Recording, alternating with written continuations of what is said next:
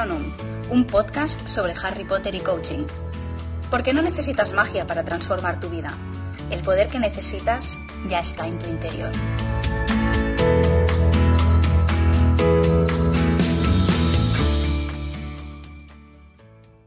Hola a todos. Después de un año, sí creo que un año, que no me paso por aquí por las ondas de los podcasts, eh, os traigo una entrevista muy especial para mí, porque para celebrar el primer aniversario del libro Expecto Patronum, abro paréntesis, cuando empiece la entrevista en sí, veréis que con los nervios digo mal hasta el nombre de mi libro, porque digo expecto patronus, pero no, es expecto patronum, cierro paréntesis, pues hoy traigo una invitada muy especial que es Beatriz M. Y bueno, no os la presento mucho más porque ya se presentará ella en la entrevista cuando entremos, pero antes de empezar quería hacer como un aviso de spoiler, o como dirían en el podcast en el que participa Bea, eh, ojo loco, cuidado, porque eh, vamos a, va a haber spoilers. O sea, en la entrevista hay spoilers tanto de los libros como de las películas y también de Animales Fantásticos, creo.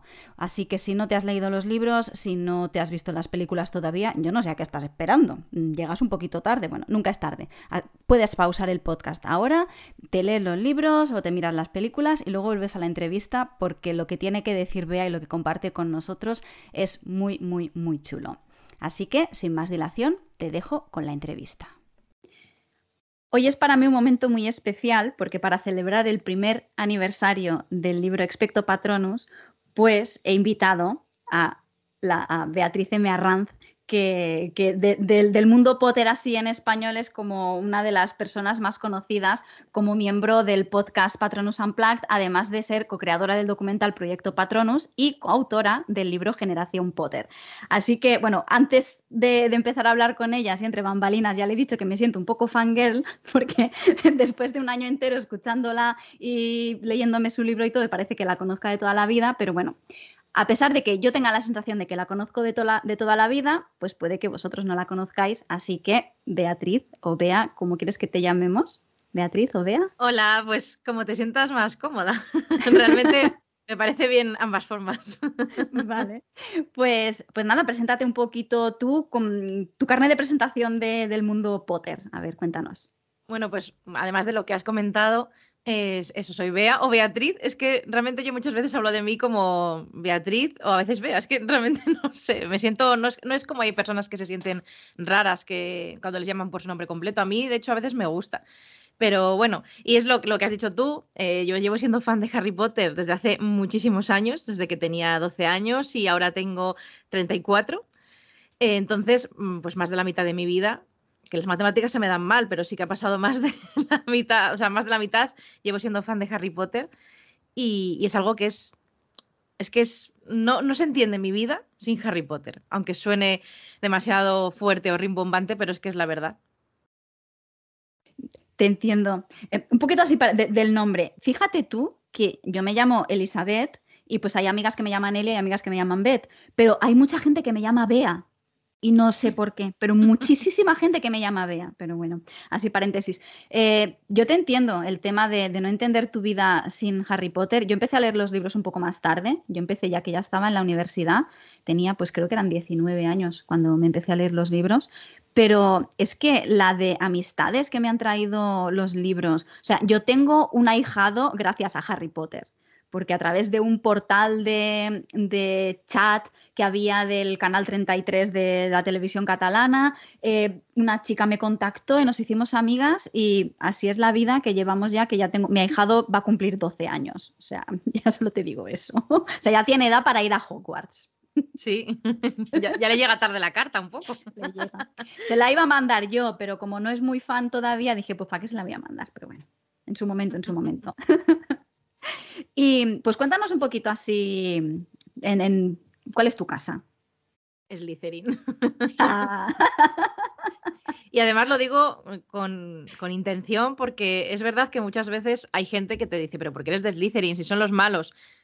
Ese tipo, de, ese tipo de cosas que a mí no me gusta nada porque es como no saber ver más allá. Es decir, que haya ciertos personajes malvados no significa que todo el mundo lo sea. O sea, no tendría sentido que Rowling hubiera dicho, venga, en este colegio aquí están los malos, los tontos, los listos y los, y los valientes. Es que no tiene ningún sentido. Además que ningún padre aceptaría que a su hijo lo pusieran en esa casa. Además de que es horrible, o sea, pensar así. Entonces, vale que es verdad que JK ha enseñado muchos personajes Slytherin malvados, pero también hay algunos que no lo son, lo único que no son tan relevantes a veces, porque bueno, el caso de Snape, yo siempre lo he dicho, aunque Snape tenga esa parte de bondad, también es un capullo, o sea, eso es así.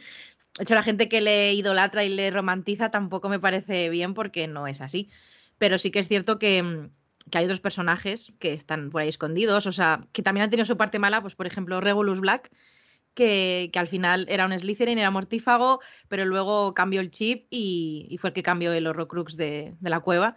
Pues por poner un ejemplo de un personaje muy olvidado, porque como en las pelis no sale, pues a la gente pues o no le conoce o se le olvida. Pero sí, Slytherin... Sí, perdona. Ah, no, bueno, sigue, simplemente Slytherin que desde bastante pequeña. O sea, porque yo entiendo que hay gente que al final ha nacido con Gryffindor porque es la casa en la que se desarrolla la historia y es también lo lógico. Pero eh, yo como desde pequeña siempre me he sentido un poco diferente en algunos aspectos. Es como que sentía como que Gryffindor era lo súper popular y yo no me sentía popular. Yo me sentía como, como que eh, entendía mejor. O sea, aunque suene raro, a veces entendía a Draco en algunas cosas. Eh, a ver, no, yo no era así, o sea, yo para nada era como Draco, pero sí que podía entender que su familia, la forma que le habían tratado y la soledad que sentía, de hecho es que eso se descubre luego en el legado maldito, cuando Draco dice que, que enviaba a Harry, Ron y Hermione, Em, porque no tenía amistades así, se había sentido muy solo. Entonces eso como que sí que a veces lograba entenderle. Yo y las causas perdidas, así. ya, de hecho, cuando he dicho que es verdad, es que no, había caído en la cuenta de que es verdad que Regulus Black no aparece en, los en las películas. Pero bueno, es que como las, las películas, de hecho, a ver, las primeras sí que me las vi un montón de veces, pero luego ya las vi todas en el cine, pero las películas no son lo que más me gustan. Así que no las he visto tantas veces, pero es verdad, o sea, em, yo entiendo lo que dices también, el tema de que no es todo, pues los tontos, los que comen, los que son valientes, los que estudian y, los malos, ¿no? A ver, se puede simplificar muy así, pero tampoco, ¿no? Hay que es que me ha venido a la cabeza cuando has dicho así los tontos en ese episodio, en ese episodio que tenéis del podcast del No Huffle No Puff. Eso que me salió así del alma, te lo juro. No Huffle No Puff. Pues sí, es verdad. De hecho son los que, de los que menos se habla, sí. Yo soy, yo soy Ravenclaw y no sé exactamente muy bien por qué. Yo creo que porque en la época en que me empecé a leer los libros, a mí me gustaba el color azul. Pero luego, a medida que más iba leyendo, a mí uno de mis personajes favoritos es Luna. Y no tanto por el tema de... De hecho, e, es Luna y me gusta mucho la parte de Hermión eh, con el... ¿Cómo se dice en, castellano? El SPW, el PED. PED la PEDDO. Eso, la PEDDO. Eh, esa parte tan como idealista como loca, ¿no? Que, que, no es tanto como la parte de Gryffindor más que se entiende más así de valiente y de echado para adelante, en plan Harry que no piensa nada y se lanza la cabeza, de cabeza a la piscina, pero, pero sí, la parte está de Ravenclaw. Y cuando, de hecho, cuando de la antigua Pottermore a la nueva Pottermore, antes de eh, que ya no es Pottermore, eh, podías traer tu perfil de la antigua Pottermore a la nueva o hacer un test nuevo. Y yo dije, pues voy a hacer el test nuevo, a ver. Me salió Slytherin. Y era como, oh Dios, ahí están, ¿no? Que se, que se juntan. Pero me, me, traje el perfil antiguo porque me dan mucho miedo las serpientes. Y, y, la, y, la parte, y la textura que aparecía en la parte de atrás de la tela era de piel de serpiente. Y dije, yo no puedo entrar en esta página cada vez y ver serpientes. Pero sí, eh, eh, Ravenclaw y Slytherin tienen como, como su parte, que, se, que son bastante parecidos en muchas cosas, me da a mí la sensación.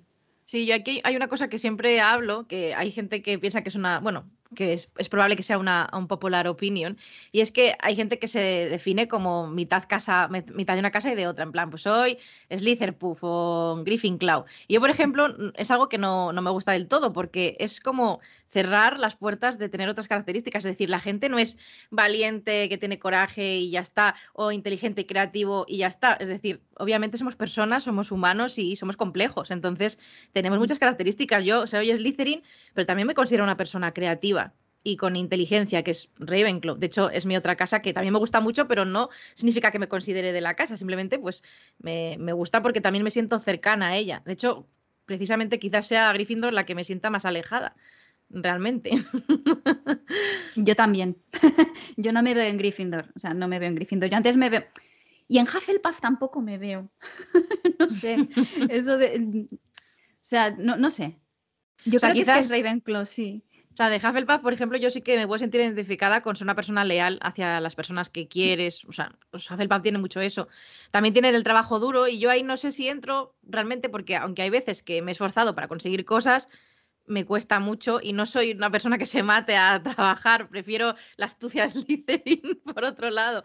Entonces, es verdad que es una casa que, no me termino tampoco de, ver. O sea, tiene algún punto, pero es lo que digo, las personas tenemos al final de todas las casas. Lo que pasa es que mm. con las que las características que más te aportan o que más te sirven en la vida o al final también cómo te sientes tú, por lo que dices, hiciste el test, te salió Slytherin, pero al final el sombrero te deja elegir, ¿no? También, entonces, pues si tú eres, tú te sientes Ravenclaw, pues ese día Además, que yo creo que cada persona haciendo el test, depende de cómo estés ese día, podría salir de una manera u otra. Por eso la casa es algo más profundo que un test de una, de una web. También, es verdad. Pero mira, cuando hice el test del Patronus, sí que me salió un gato. Y, y, era como, era como, vale, o sea, yo para, yo para mí ya mi Patronus era un gato, pero cuando me salió un gato, un gato de la raza Manx, que no tienen cola, no tienen, no tienen rabito. Entonces, eh, eso sí que me lo acertó, ¿ves?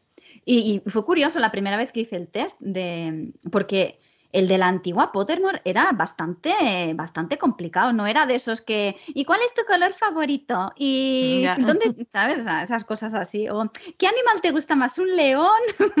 ¿Un cuervo? No, a ver. Ya, sí. Por eso cuando la gente hacía esos test y decía, yo es que en este test he salido tal, y digo, pero si es que eso es una, o sea, lo puedes manipular totalmente. A mí el de Pottermore sí que es verdad que le di cierta credibilidad porque además de que Rowling había estado detrás, eran preguntas mucho más psicológicas y profundas. Y yo te lo digo así, el día que hice el test de Pottermore, la primera vez de la antigua Pottermore, estaba fatal, porque dije, después de tantos años, ahora me dice que no soy Slytherin y creo que me hunde. o sea, y de hecho cuando me salió, es que te juro que, es que me acuerdo perfectamente como si fuera ayer y han pasado bastantes años y para mí hay gente que nunca jamás podrá entenderlo, pero yo estaba súper nerviosa y súper contenta. Y, ese día fue muy feliz para mí. A mí me pasa también, yo estaba a ver, yo soy Ravenclaw, a ver que si en el test me dicen que no, pues da igual, yo continúo siendo Ravenclaw, pero ¿y si no me sale? Y me, lo mismo, ¿eh? cuando me salió Ravenclaw, Ravenclaw fue, me sentí, me sentí validada. Dices, a ver, que es un test de una casa, de un libro ficticio, pero da igual. Sí, te sientes validado porque deja de ser ficticio ya, ¿no? Es como, es tan parte de nosotras que, ya no es una obra de ficción alejada así como en, en el éter, ¿no? Es la sensación que a mí me da. Mm, totalmente. Y además ya ves que ya me, contradigo a mí misma. Digo, va, es un test de una web, pero al mismo tiempo es muy importante. Ha estado Rowling detrás. O sea, tengo esas dos cosas porque es verdad que chocan dentro de mí. No sé si por la parte Géminis. pero no, es verdad que, que, siempre pienso eso de, es una, o sea, es una cosa que no tiene mucha importancia, pero al mismo tiempo yo sí que le doy más importancia de lo que a lo mejor tiene. Y, bueno, así soy. Pero es que es lo que decías antes también, ¿no? o sea, no, que no imaginas tu vida sin, sin Harry Potter. A ver, yo hasta los 19, mm, pues Harry Potter, o sea, yo recuerdo que cuando salieron los libros, yo estaba en la ESO todavía, pues no sé si era en tercero de la ESO, tendría pues en el 97 en tercero de la ESO, en octavo, tercero de la ESO. Y, yo me acuerdo que una amiga me decía, Ay, pues han salido, ¿a ti qué te gusta leer? Que hablan de unos libros en la tele que son como muy famosos, no sé qué, de un niño brujo. Y yo pensando, ¿qué tontería me estás contando? Y ahí se quedó la cosa. Y, y, luego cuando vi la primera película, porque yo vi la primera película antes, y pensé, anda, pues para ser una peli para niños no está mal. Y no fue hasta cuando salió la segunda película, que no me, mi madre no me llamó para ir al cine con mi hermano, y me enteré que ya habían ido, que me leí los libros. Y como en en cuestión de, pues eso, el día, el día de Reyes me empecé a leer La Piedra Filosofal y solamente habían salido cuatro. Eh, antes de Carnaval, que ese año fue a mediados de, a principios de febrero creo que fue, ya me había leído los cuatro. En plan, en un mes ya me había leído los cuatro, en plan, quiero más, quiero más, ¿no? Y, y pues es que a partir de esa época es que no entiendo a mi, mi vida sin Harry Potter, porque era cuando estaban ahora ya porque ya me los voy releyendo como, como más en, bucle, ¿no? Como tengo los audiolibros y eso, pues ya más en bucle. Cuando termina, pues me pongo otro. Pero en, su momento, cuando estaba en la universidad, en momentos en los que estaba como súper estresada o, no, no estaba muy bien anímicamente, era mi refugio sea, yo cogía los libros y tenía una amiga a la que yo eh, le dije, te tienes que leer los libros, te tienes que leer los libros, y al final se los leyó y es súper enamorada de Snape también, o sea, es uno de sus personajes, su personaje favorito. Em, cuando me veía con los libros me decía, ¿qué te pasa? A ver, ven, cuéntame, ¿qué te pasa? Que si estás leyendo los libros es que algo te pasa. o sea, que, que ese, ese, es que es como mi lugar seguro. Eh, el abrir los libros de Harry Potter y leerlos eh, puede parecer como muy raro, pero es un lugar seguro para mí. O sea, yo entiendo que eso eh, te haya pasado a ti, le ha pasado a mucha gente, pero, o sea, en mi caso también fue algo así, pero porque ahora es como que Harry Potter es como que está súper de moda, todo el mundo lo conoce, todo el mundo ha visto las películas, más gente también ha leído los libros, pero es verdad que las películas, pues al final es el boom de las películas. Mm. Pero es verdad que cuando salieron los libros, a mi alrededor no había mucha gente que yo conociera, claro que al final son superventas, hay gente que está ahí, que lo ha leído, pero yo no los conocía. En mi colegio sí que había alguna persona por ahí que los leía, pero no era lo habitual. De hecho, cuando empiezas a tener esa edad de adolescente, 14, 15 años, decir que te gusta Harry Potter, que lees Harry Potter, yo muchas veces lo medio ocultaba porque la gente lo relacionaba con algo muy infantil, en esa época que empiezas a salir, o sea, era como, eso es de niños, que para mí no lo era, pero es verdad que no es como ahora que cualquiera que me conoce sabe que me gusta y no lo escondo en absoluto, al contrario, mm, hablo de ello a todas horas. Em, bueno, de hecho la gente que sabe que me gusta a veces me, hablan más ellos de Harry Potter que yo a ellos.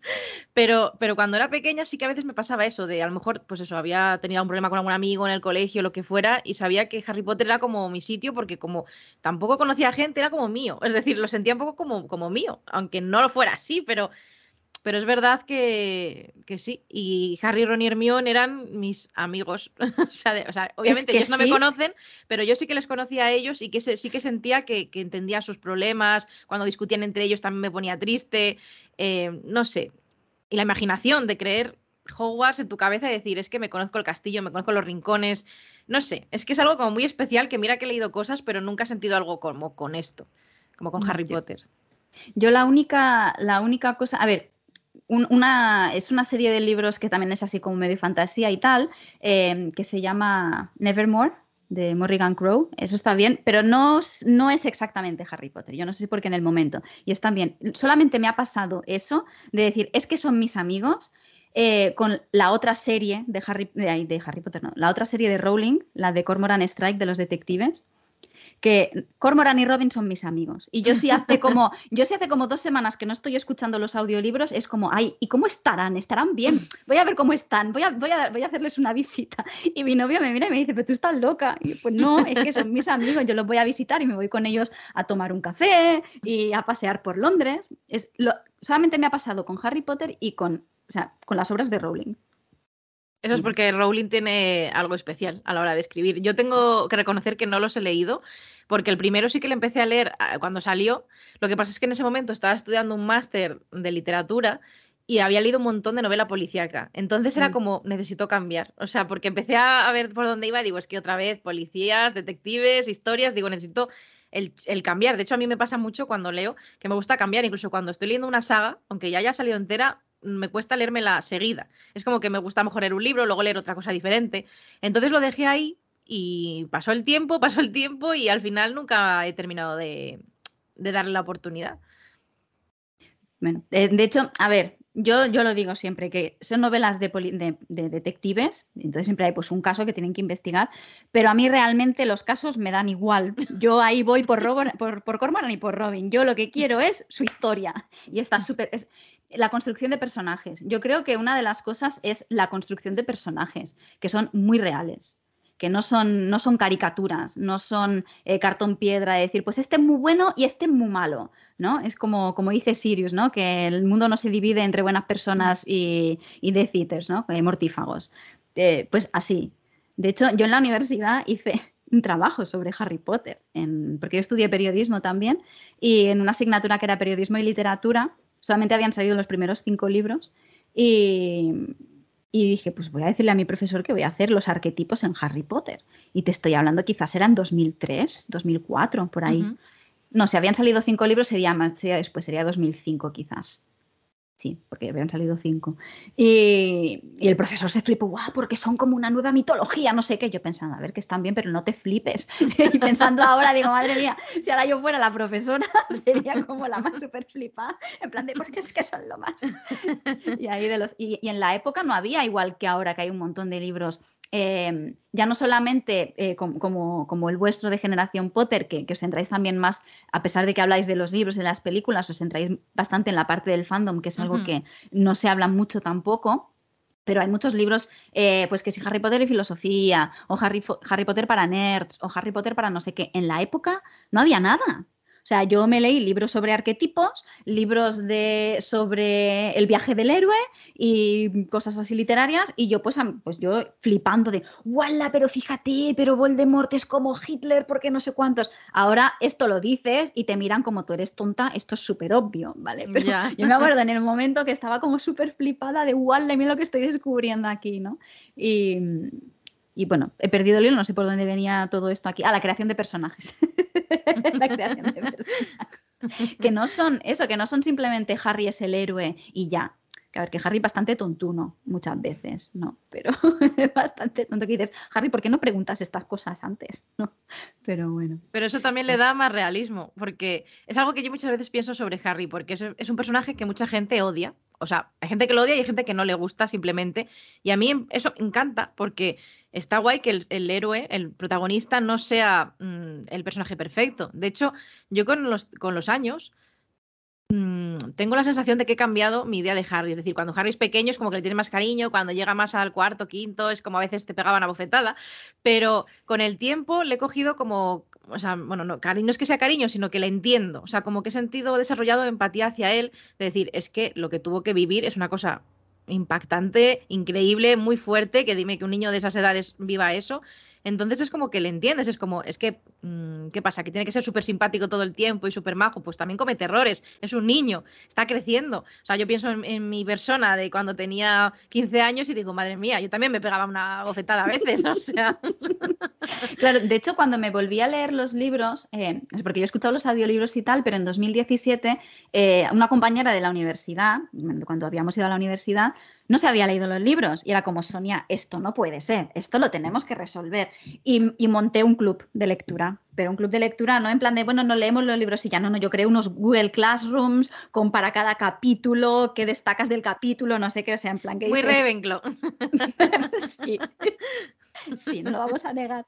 Y, y, cuando releí el quinto libro en papel, porque me, lo, me los leí en papel, eh, fue cuando, wow, Claro, yo cuando me leí la, por primera vez eh, La Orden del Fénix, yo no tenía ni puñetera idea de qué era lo que era el estrés postraumático ni nada de eso. Yo no, no, no me había metido en ese mundo de la psicología, ¿no? Tenía, pues que tenía 22 años, una cosa así, o sea, no me había metido. Y cuando lo volví a leer fue en plan de, este niño lo que tiene es un estrés postraumático que es que no le cabe en la casa. Brutal. Y sí que es verdad que en las páginas todas en mayúsculas es como, Harry, es que te, te doy un guantazo para que te calles la boca, pero, pero se entiende de dónde viene, ¿no? Y, y, y, más cuando Ginny, que Ginny también es como que la dejan ahí como, pero jolines, Ginny. O sea, es que. Eh, ay, me había olvidado de que tú también podías entenderme, leches. Y ella, pues qué, qué bien, ¿no? Para ti, que te olvides La de que en, en, en, el primer año eh, fui poseída, básicamente, ¿no? Joder es muy fuerte. Y, y, se tratan temas, temas gruesos, yo creo. Sí, ¿no? es que cuando es ficción hay gente que se le olvida. O sea, que por mucho que sea ficción, es que Harry ha vivido una situación cuando Voldemort resucita que ha estado a punto de morir, que ha visto cómo ha muerto un compañero suyo. Eh, es que eso, o sea, yo te juro que lo estoy pensando ahora y se me está poniendo la piel de gallina. Es decir, me parece algo tan fuerte que no sé cómo la gente es tan mala a veces al juzgar a Harry. Que mm. yo también, ya te digo, alguna vez he dicho, pues sí, es que es un pesado o un tal. Pero es que hay que empatizar, es que falta la empatía en este mundo muchas veces. Y, se me hace raro, ¿ves? Que estoy intentando como defender a Harry como si fuera una persona de verdad. Y es un personaje, pues que para mí son tan cercanos que eso me pasa. Y, y bueno, y no solamente lo de Cedric y lo de Voldemort, sino en general todas las pruebas. Es decir, yo, ahora que me he releído el, el Cali de Fuego, es que digo, ¿cómo le ponen a un niño que tiene 14 años enfrentándose a un dragón? Eh, eh, bajo el agua pensando que sus amigos pueden morir. O sea, es que eso me, muy me parece muy fuerte. En plan de, uy, pero ¿y qué tonto eres? ¿Cómo te has pensado que nos iban a dejar morir? En plan de, eh, ¿te pego? Te pego. pues ¿cómo no lo iba a pensar si todo el mundo me decía que si en una hora no volvía lo iba a perder para siempre? Es que es muy fuerte. claro, que aquí yo siempre he tenido dudas. De hecho, en el podcast lo dije, digo, es verdad que no, no puedo entender cómo, cómo hacen pensar eso a los niños, que al mismo mm. tiempo digo, yo soy Harry, digo, y sí que diría, joder, ¿cómo no les van a dejar morir? Pero claro, al mismo tiempo tampoco lo sabes. Es decir, sabes que este torneo es muy duro, eh, que es muy peligroso, que el mundo de la magia. Gente. Claro. Y el mundo de la magia siempre a Harry le sorprende y a veces no sabe todavía. O sea, no sabe moverse en el mundo mágico y no sabe hasta qué punto pueden llegar los hechizos, la magia. Porque entonces yo creo que también por eso juega una mala pasada en Harry, porque ninguno de los compañeros eh, hace lo que hace él, de intentar salvar a otras personas. Mm, mm. Eso, eso que has dicho ahora de, Harry, ¿no? Que está como a caballo de, dos, de dos mundos, ¿no? Que no acaba de encajar en uno y tampoco no acaba de encajar en el otro. Eso es algo que, que, yo me siento muy reflejada en eso. Porque yo también en el cole, pues yo era la rara, ¿no? En plan de, pues tú eres la rara, la empollona, la que le gusta leer los libros y la que, uy, ¿te vas a leer otra vez el mismo libro? Pues sí, ¿qué pasa? Y, uy, qué empollona eres, ¿no? Y era como, es que no me siento ni de aquí ni de allí. Y, más desde que, bueno, cuando me vine a vivir a Japón es que ya fue deliberado. O sea, es como, ahora es literalmente, estoy en un mundo que no es el mío, pero, pero yo aquí he, sido capaz de crear mi mundo, ¿no? Es como, como estoy tan separada de todo, nadie me conoce, porque cuando yo llegué aquí no me conocía a nadie. Yo vine a trabajar y no tenía a nadie que me conociera. Entonces fue como, bueno, pues a partir de ahora puedo yo crear mi vida como yo quiero sin, sin las mm. expectativas, sin todo ese bagaje de, como le pasa a Harry, de que, uy, es que eres el, niño que sobrevivió y, y, wow, y no sé qué, ¿no? Y es como, ¿cómo vives con esas expectativas? Claro, en Harry no pudo salir de eso, ¿no? Yo en ese sentido, pues cuando me vine aquí a Japón fue un poco eso del poder liberarme de...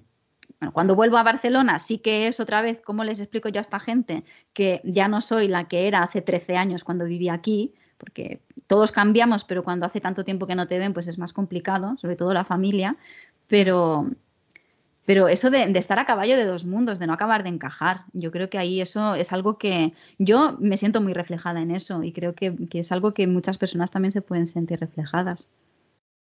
Totalmente. Es que además, bueno, yo no sé cómo has vivido tú la experiencia de, de ser tú en Japón, pero es verdad que me llama la atención porque en España siempre se ha, criticado y, se ha insultado incluso a la gente que era más inteligente. En Japón siempre ha sido como, es diferente, ¿no? Que a la gente, o al menos eso es lo que refleja más el cine, la animación, el, manga y tal, ¿no? De que allí se valora mucho la inteligencia, se valora el que es bueno en, en las cosas. Y aquí no.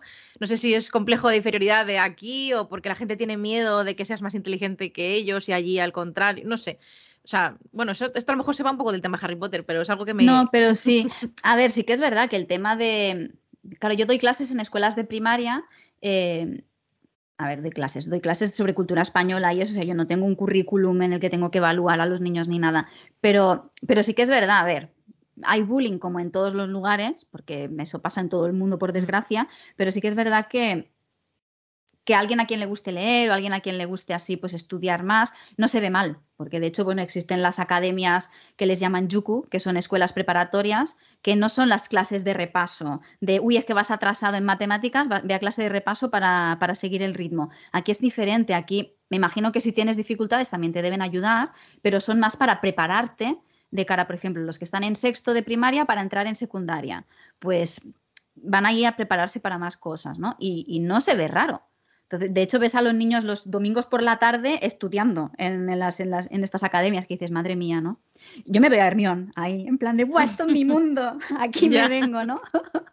Harry y Ron, pues quizás no.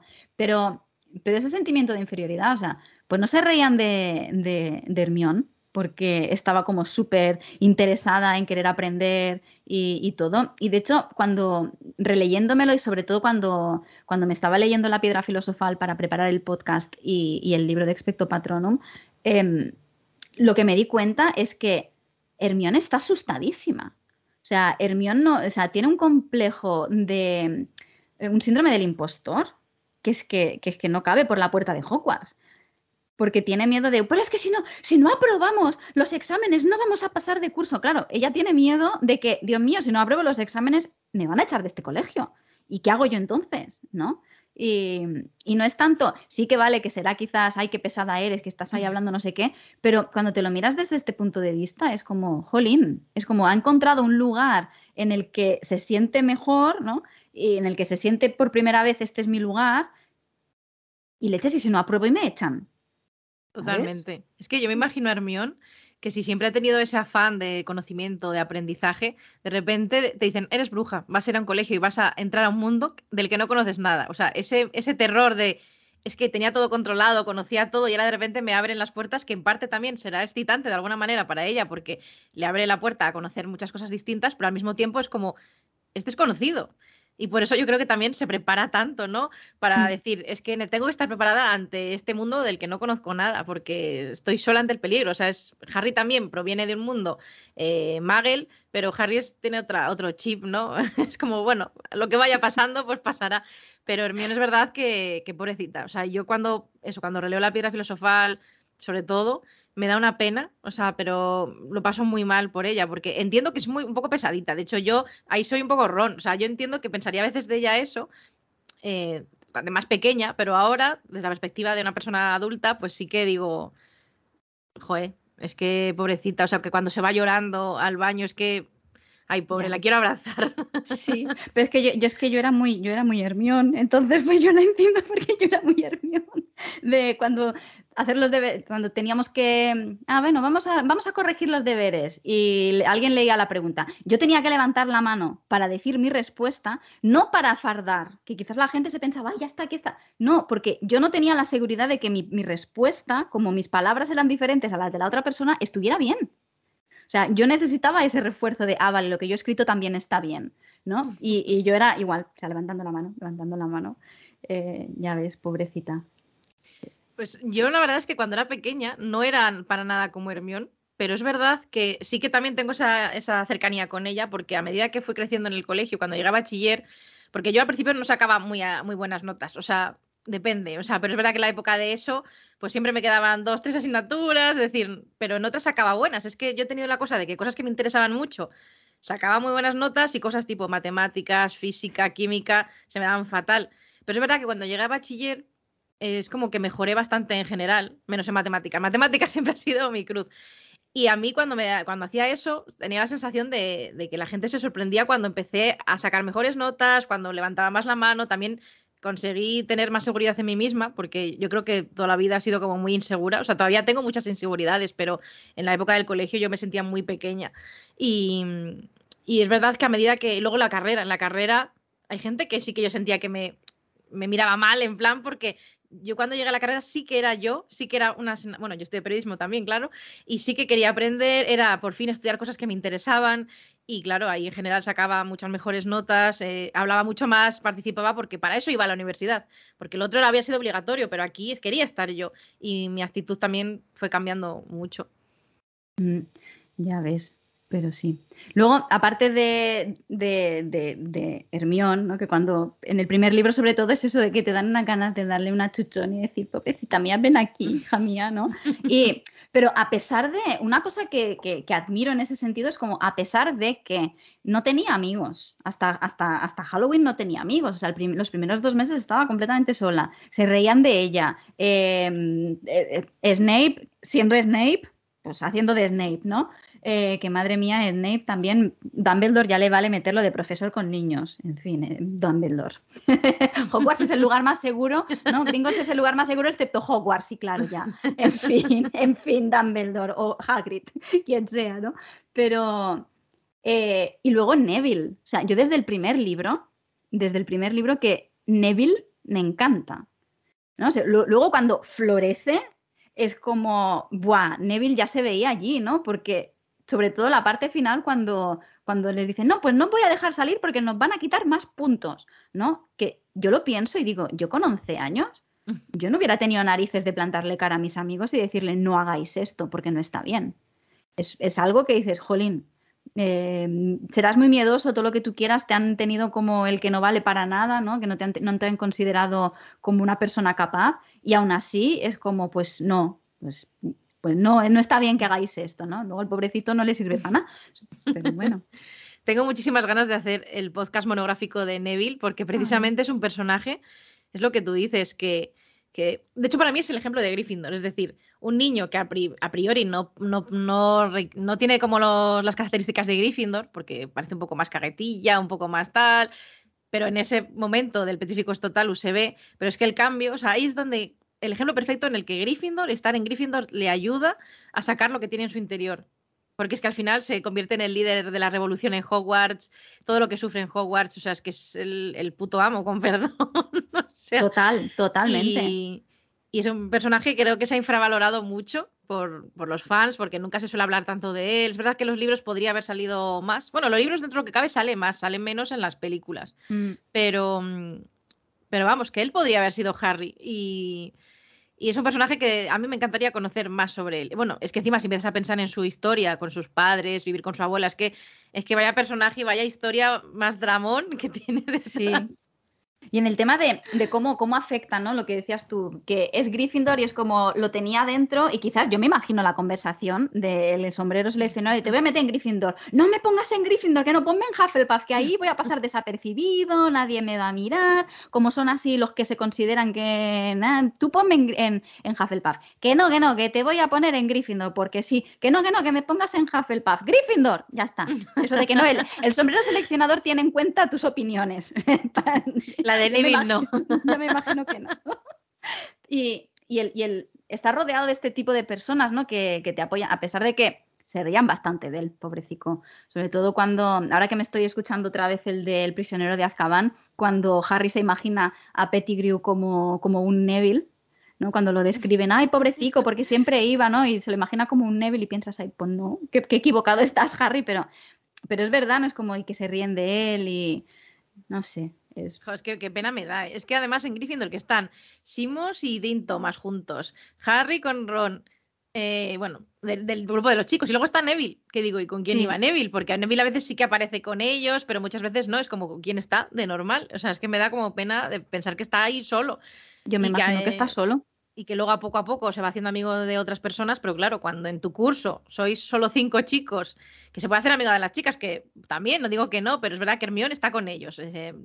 Neville va al baile con Ginny. es decir, que también siempre me ha parecido interesante porque Ginny y Neville, como se han sentido muy solos en la vida, al final entiendo que se hayan juntado de alguna manera. Pero me gusta que no sea románticamente. O sea, me gusta que simplemente como amigos se hayan unido por eso, por, porque han vivido las dos situaciones complicadas y, y Ginny, lo que decíamos también antes, que es un personaje que, también la gente a veces no le valora todo lo que ha sufrido y lo que ha vivido. Encima una familia con todos sus hermanos mayores. Eh, luego el tema de Voldemort, o sea... Mm, qué claro, yo creo que el tema, Pero el tema de Ginny, sí, es que eso te iba a decir yo. Y es que Ginny, yo creo que el problema es que las películas le han hecho mucho mal. Le han hecho mucho mal. Porque se piensan que es una tonta que está ahí solo. No. O sea, no. Vale que pobrecita está como nerviosita, ¿no? Con, con Harry.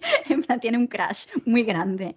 Pero, pero en los libros se ve esa evolución y me gusta un montón cuando realmente consigue demostrar su personalidad y cantarle las 40 a quien se las tenga que cantar. Y a Harry decirle, cállate que, que lo que estás hablando son tonterías, ¿no? Y a Ron también. Y a los, y a los gemelos, ¿no? O sea, es como, a Hermione, es como, jolín, ¿sabes? De Hermione no tiene razón, o sea, ahora vas a hablar del Quidditch cuando no tienes ni idea del Quidditch. Venga, va, no, no, no, no, no, no me hagas reír, ¿no? Y, es un personaje que en los libros a mí sí que me da la sensación de que se desarrolla bastante. Eh, podría más, podría más, pero, de hecho, bueno, es, es, una cosa que dicen, ah, pues que no, eh, como que la relación la atracción entre Harry y Ginny como que no se ve mucho en los libros y yo pienso, hombre, pues yo a mí a mí sí que es bastante, para mí sí que es bastante realista, porque yo pienso en mi época de cuando tenía 14, 15 años que alguien te empezaba a gustar de ayer para hoy, en plan de, uy, y ahora estoy súper enamorada de este y hasta ayer ni me había fijado en él. ¿Sabes? Mm. Y en cambio ellos sí que llevan más tiempo conociéndose y, tienen esa, esa, parte del trauma que pues se pueden ayudar el uno al otro. ¿no? A mí siempre me ha parecido que tenía todo el sentido, porque es verdad que cuando Harry conoce a Ginny, Ginny es mucho más pequeña, entonces no va a tener un sentimiento porque es una niña, pero a medida que crecen y ven que ella ha cambiado, no solamente físicamente, sino psicológicamente y su gusto, pues tienen también en común el Quidditch y su forma de ser. O sea, es normal que llegue un momento en el que se le pueda atraer, sobre todo porque él va muchas veces a la madriguera, coincide con ella. Cuando pasas tiempo con alguien es cuando descubres cómo es esa persona y es cuando puedes empezar a sentir algo más especial a mí me encanta, pero es que es eso, me encantan los libros. En las pelis, es, mira que siempre he dicho que los personajes de Harry Potter en las películas están muy bien elegidos, en general sus historias están bastante bien desarrolladas, pero Ginny es como la super excepción, que la actriz, la pobre, lo hace bien, pero que el personaje no, cumple lo que es la Ginny de los libros. De hecho, es que para mí tiene algunas de las escenas más ridículas de las películas. Estás pensando en el de te voy a dar los zapatos, Harry. es, que es terrible. Es vergüencita, ajena. Yo es que esa escena es vergüenza ajena. Es muy vergüenza ajena esa escena de los zapatos. Es como. Y luego el, creo que, que, fue Dan Radcliffe, ¿no? Que dijo, pues fui yo el que, el que propuso la escena, en plan de, ¿qué estabas pensando, hijo mío? ¿Qué estabas pensando con esa escena? En fin, pero bueno. Y em, em, eh, así hemos, hemos, estado hablando así un poco, ¿no? De cómo los personajes para nosotras son personas. O sea, son personas porque son nuestros amigos de, papel, pero no de papel, porque ya forman parte de nosotros, ¿no? Y, y te voy a hacer una pregunta. ¿En qué momentos de tu vida citas los libros o lo que dicen los personajes? Mm, buena pregunta. pues, a ver, es verdad que los libros los tengo muy presentes y quizás lo que más me viene a la cabeza normalmente son frases o conversaciones de Dumbledore, porque a ver, la sabiduría de Dumbledore pues es legendaria y tiene muchas cosas que siempre me hacen pensar. O sea, mm, a ver, ahora no me va a salir la frase como es tal cual. Eh, parafraseando. Mm, a ver, pues es como que, eh, son más importantes nuestras... Eh, en las elecciones. It's our choices, Harry. Sí, más allá de nuestras habilidades, eso. las, que defines, las que definen quiénes somos, ¿no? Pues esa, por ejemplo, es de Dumbledore, ¿no? sí, sí, es de Dumbledore. Sí, es de Dumbledore. Esa me gusta muchísimo porque eh, está hablando de, de, que al final, por muy puedes hablar de lo que sea, pero lo importante es lo que vas a hacer en tu vida y puede que seas mejor o peor en algo, pero lo importante es la decisión que tomas, lo que vas a hacer al final.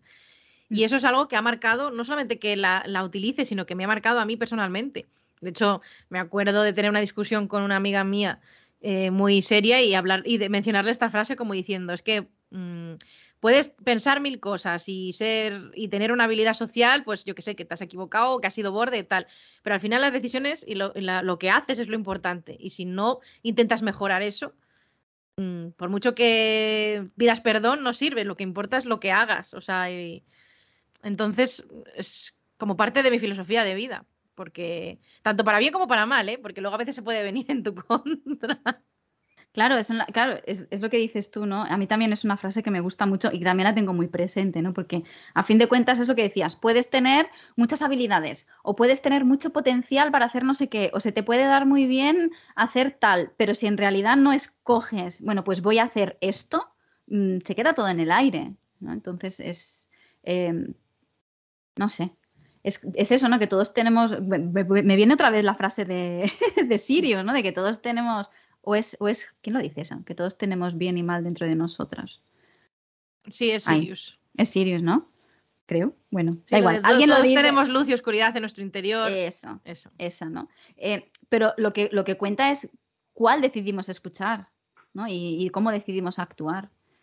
Esa, esa es buena. De hecho, es que la, estaba mirando de reojo porque la tengo puesta aquí. Ah, vale. Parece un cuadro. Todos tenemos luz y oscuridad en nuestro interior. Lo que importa es qué parte elegimos potenciar. Efectivamente. Eso es algo que además también creo totalmente en ello, porque todas las personas no somos buenos ni malos. Y eso en Harry me encanta porque se ve muy bien. Todos somos grises y al final esto está relacionado, pues eso, con las decisiones. ¿Qué decisión vas a tomar ahora? Puedes ir por lo, por lo correcto o por lo fácil, que también lo dice. Ajá, eso lo dice Dumbledore, ¿no? Es que Dumbledore llega el momento entre escoger. A mí una que me viene mucho a la cabeza, y no sé por qué, es la de la que le dice a Harry en el sexto libro cuando van a salir de casa de, los Dursley, que le dice, y ahora adentrémonos en la oscuridad eh, y persigamos esa amante. Bueno, es que estoy traduciéndolo del inglés porque en castellano no me he leído el sexto. Eh, ¿no? La, aventura, ¿no? That flighty temptress adventure. Y es como me gusta mucho esa, eso, ¿no? That flighty temptress adventure. Y no sé por qué me viene mucho a la cabeza esa frase, porque mucha aventura tampoco no es que tenga ahora mismo así en mi mm. vida, pero me viene mucho a la cabeza. Es que todas las de Dumbledore, a mí otra de Dumbledore que también me, me gusta mucho y me siento muy identificada es la de cuando le pregunta a Harry, ¿pero esto está pasando en la realidad o solo en mi cabeza? Y él dice lo de, mm, está pasando en tu cabeza, pero ¿por qué no va a significar que no es real? Es algo Esa, que... Mira, sí, sí, sí. Lo dices y se me pone la piel de gallina porque es que cuántas veces yo no he pensado, yo debo estar loca. Tú sabes las veces que yo he pensado eso, pero muchas, eso yo debo estar loca, porque si nadie más ve eso, nadie más piensa eso, nadie más se da cuenta de que va a pasar eso, yo debo estar loca, yo debo tener problemas, ¿no? De, cuántas veces no me han dicho, ay, pero es que eso está en tu cabeza, es que eso está en tu cabeza, ¿no? Y claro, y te hacen dudar. Y cuando leí eso fue como, pues claro que está en mi cabeza, pero ¿por qué no va a ser real? Dumbledore dice que puede ser real, pues ya está, ¿no? Y, esa también, sí. De hecho, lo que me pasa con esa frase es que a veces incluso, eh, aunque pienso mucho en ella, como comentas, a veces quiero que sea real esa frase. Es decir, porque hay muchas veces que dudas sobre cosas de, de, tu vida o cosas un poco más espirituales, por así decirlo, y a veces cuando pienso en eso digo, ojalá de verdad tenga sentido, porque para mí tiene mucho sentido esa frase, pero a veces es como que quiero creer en esa frase, no sé cómo decirlo, es algo así interno, pero, pero sí, y me hacen pensar mucho, además. Mm, sí, sí, sí.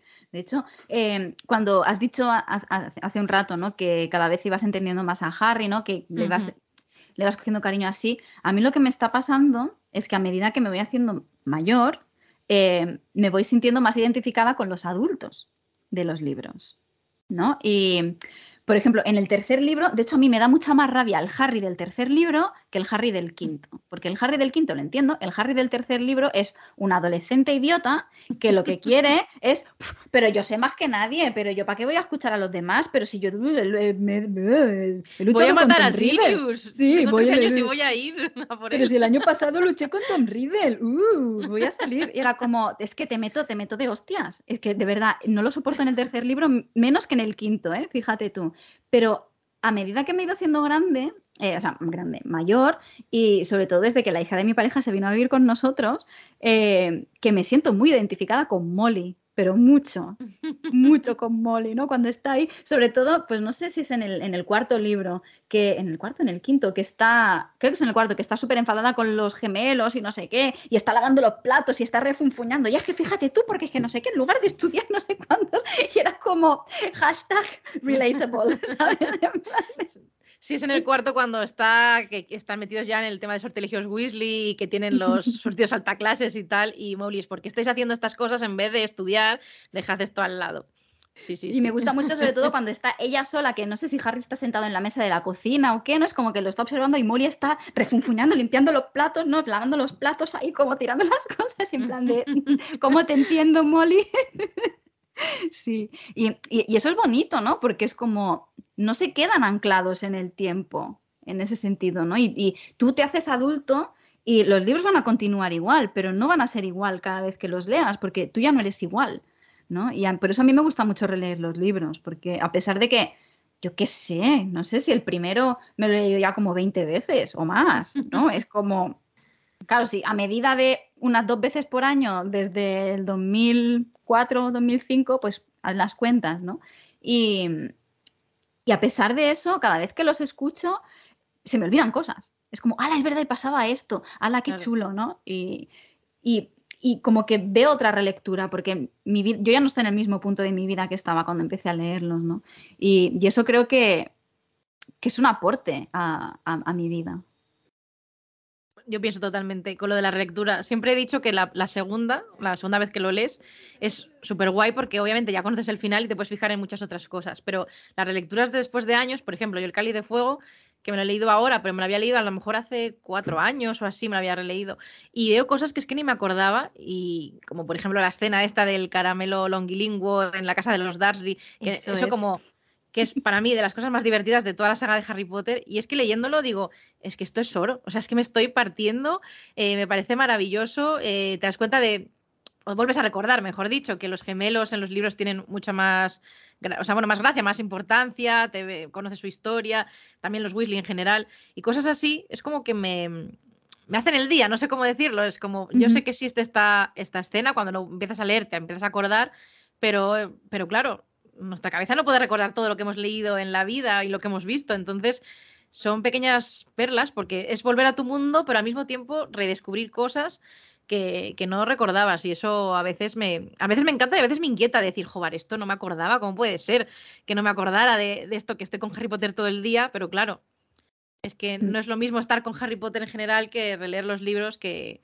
que me gusta hacerlo cada cierto tiempo, pero no puedo hacerlo siempre. Además que yo soy una persona también que que me gusta releer Harry, pero es verdad que no releo muchas cosas, porque me gusta conocer cosas nuevas, ¿no? Porque mm. es como la dicotomía de si relees no puedes conocer cosas nuevas. Pero con Harry es verdad que siempre vuelvo. Es de los pocos libros que he releído. O sea, sí que he releído unos cuantos, pero, pero Harry los que he releído más de una vez, de dos, de tres, de cuatro. Sí, yo en este sentido de las relecturas, los audiolibros han sido un gran descubrimiento en mi vida, de verdad.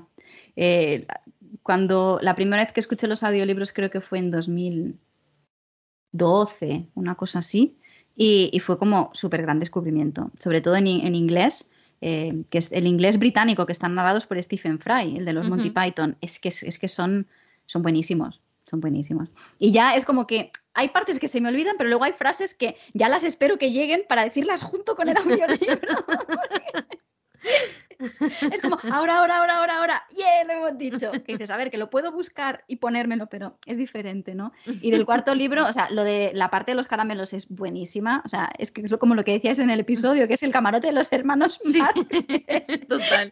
Es, un despropósito total. Y luego lo piensas y dices, en la trama del libro en sí, no sé yo si aporta mucho. ¿Sabes? En el, desarrollo de los personajes y de todo así en general, ¿no? Pero, pero es buenísima. Y luego la de, que yo no sé cómo lo tradujeron en castellano, eh, cuando están en, en adivinación con Trelawney y están haciendo las cartas y, la vender dice, uh, creo que he descubierto un planeta nuevo. y, y Trelawney le dice, no, eso es Urano, cariño. y en inglés le dice, y en inglés Ron le dice, Can I have a look at Uranus? es no. Es humor súper infantil, pero yo me río, me río sola todas las veces. Eso he leído ese chiste. O sea, claro, yo los libros no me los he leído en inglés. Entonces, eso lo conozco por, pues no sé si por algún meme o por algún artículo que he leído. Decir, joder, ves esas cosas que se te escapan de no haberlo leído en inglés. O sea, sí que he leído mm. algún trozo, algún fragmento pero es verdad que me gustaría algún día leerlo en inglés, al final es la historia original. Lo que pasa es que nunca me he sentido como del todo preparada, porque bueno, tengo que mejorar mi inglés. Pero sí que es verdad que una época que sí que me leí, por ejemplo, el, Príncipe Mestizo o El Misterio del Príncipe, sí que leí un buen trozo en inglés precisamente por eso, para mejorar el idioma. Pero al final la vida te lleva por unos lados, por otros y lo vas dejando de lado. Pero algún día espero, espero poder hacerlo y descubrir estas joyas. Yo el primer, el primer libro que me leí en inglés eh, el primer libro de todos, no, no, teniendo en cuenta libritos pequeñitos de esos que te adaptaciones que te hacían leer en, la academia y eso. El primer libro que yo me leí en inglés en mi vida fue La Orden del Fénix. Yo entré por la puerta grande, en plan de, Ale, aquí tienes la Orden del Fénix.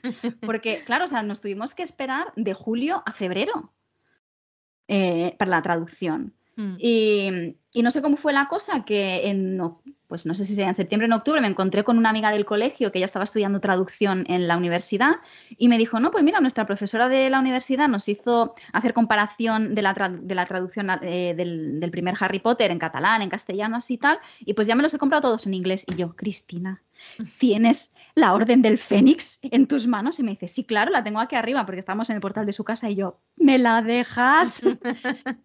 y, me acuerdo de ir... Eh, en el tren hacia la Universidad Autónoma, que tenía como una hora y media de tren hasta la universidad, leyendo, o sea, con el tochaco de la Orden del Fénix. Que vaya, vaya, tochaco. Y tú sabes la de maneras en las que Rowling, la, cantidad de verbos diferentes que usa para sonreír. Eh, no solamente sonreír, smile, smirk, no sé qué, era como, madre mía, tantas palabras existen y, otra también, la, la, capa de Snape, cuando le vas boleando así de atrás, ¿no? Billowing, que era como, ¿y qué es eso? o sea, yo esa palabra siempre la asocio con Snape, ¿no? Y fue el primero que me leí. Y de hecho, cuando me lo leí en catalán pensé, mm, yo me he inventado la mitad de las cosas, me lo voy a leer y va a ser un libro completamente diferente a lo que yo tengo en mi cabeza. Y cuando me di cuenta de que no, era como, ahora, pues fíjate, entendió cosas. Sí, y fue el primero, porque no, no me había leído ninguno. Así que todo lanzarse.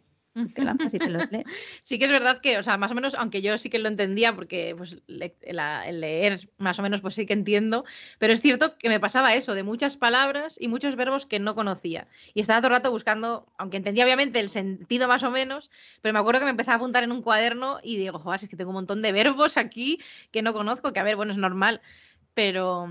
Pero bueno, algún día, cuando ya me los lea en inglés, dentro de tiempo, ya te lo diré. Vale. de hecho, em, sí, bueno, es eso, ¿no? El, tema de. el quinto libro me lo leí en inglés, luego en catalán, pero luego ya el sexto y el séptimo es a ver cómo me voy a esperar a la traducción. O sea, estamos locos. Y lo que decías antes, que ahora me, ha venido a la cabeza, cuando decías, no, pues claro, cuando eres así más adolescente, que empiezas a salir, da un poco de vergüenza decir que te gusta Harry Potter, no sé qué, tal. Eh, cuando salió el séptimo libro eh, yo me lo terminé de leer y de hecho había dos amigos que estaban esperando a que me lo terminase de leer para leerse mi libro para, poder comentarlo, ¿vale? Y yo me lo terminé de leer y se lo dejé a un amigo y fue justo un viernes que fuimos a una discoteca porque era el cumpleaños de una amiga. Y a esta amiga le gusta la música heavy. Fuimos a una discoteca heavy metal. Toma ya. Pues eh, mi amigo llevaba el libro en, en la mochila y como no le estaba gustando la música, se sentó en un rincón y sacó el libro de Harry Potter y se puso a leer Las Reliquias de la Muerte en medio de una discoteca heavy metal. ¿Vale?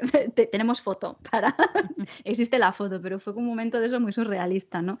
Es decir, a ver, quizás con 15 años te da más vergüenza, ya cuando tienes 22, 23, pues hay veces que dices, mira, pues, ¿sabes? Sí, de hecho es que justo fue para mí la parte esa de los 13, 14, 15, 16, porque luego ya cuando empiezas a ser más mayor y sobre todo cuando entras a la universidad, yo ahí ya es como que ya empiezas a, cambiar el chip, ya te da igual, dices, me encanta Harry Potter, la sabe todo el mundo, eh, porque es como, pues eso, el madurar y el aceptar lo que te gusta y darte cuenta de que no es que sea infantil o para niños, pero, pero bueno, ya sabes que aquí la gente es muy mala y es como que eres el mayor y tienes mm. que vestir de una manera, decir tacos, fumar, bueno, en mi caso no, pero me refiero que la gente mm. tiene esas ideas, entonces era como, uy, tengo que ocultar esto porque si no van a pensar que soy una niña y no lo soy, tengo 15 años. Pero bueno, y que sepas que con lo de la, que me siento identificada con lo de la discoteca, no porque yo lo haya hecho, sino porque a mí me gusta el metal y me gusta Harry Potter, entonces leer las reliquias de la muerte en una discoteca de metal me parece muy poético, o sea, sí, las reliquias de la muerte, parece un nombre de un es verdad, no lo había pensado. no lo había pensado por ese lado, pero de verdad es como muy darks, ¿no? Sí, sí, total. Pero sí, o sea, esa foto es muy buena, porque además la foto es una estampa, es una estampa, porque está mi amigo sentado en un, en un, en un en un lado del banco leyendo las reliquias de la muerte. En el otro lado del banco hay una amiga mía a la que un tipo le estaba intentando entrar y le está comiendo la oreja así de... Y Madre mía. Y ella está con cara aburrida y en plan de... Y yo sentada en el medio así. Pues eso es de meme total, ¿eh? Me hubiera encantado verlo, te lo juro. Sí, sí. Pero bueno, no tiene nada que ver con Harry Potter, pero es que esa cosa es muy divertida porque eh, el tipo este que le estaba entrando a mi amiga era persianista era trabajaba con persianas y mi amiga baile suelta, pues debes ser muy enrollado. Madre mía, meme total lo que yo digo. Total, total, total. Ay, ay, pero sí.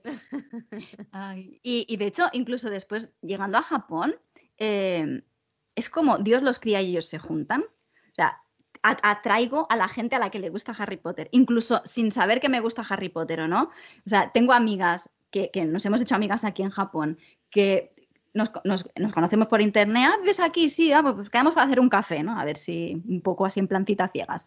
Y mm, a los dos minutos sale el tema de Harry Potter y no soy yo quien lo saco. y no soy yo quien lo saco.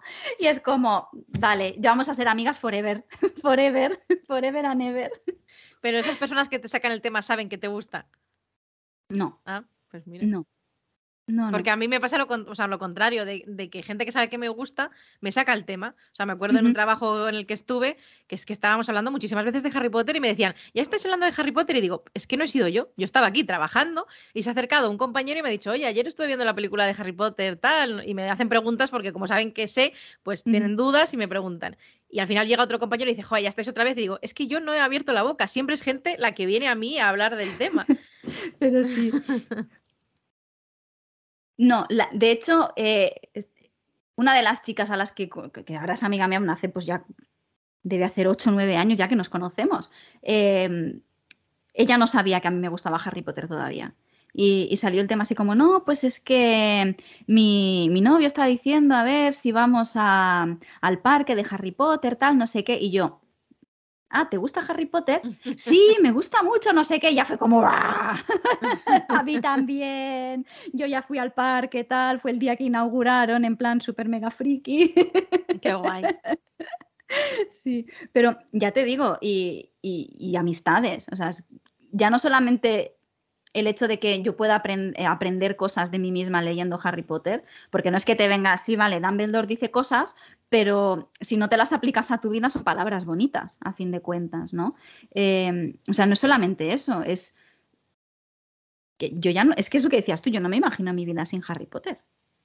Era como, y de hecho cuando yo empecé a leer Harry Potter, Em, yo no era tan fan como soy ahora. O sea, me gustaban los libros y tal, pero yo no era tan fan. De hecho, em, cuando salió la primera película, en Cataluña se regalan eh, el día del domingo de Pascua, se regalan las monas de Pascua, mm. que son unos pasteles, ¿vale? Pues había una pastelería en la calle de mi abuela que cada año hacía unos pasteles de, o sea, unas figuras de chocolate brutales para ponerlas en el escaparate.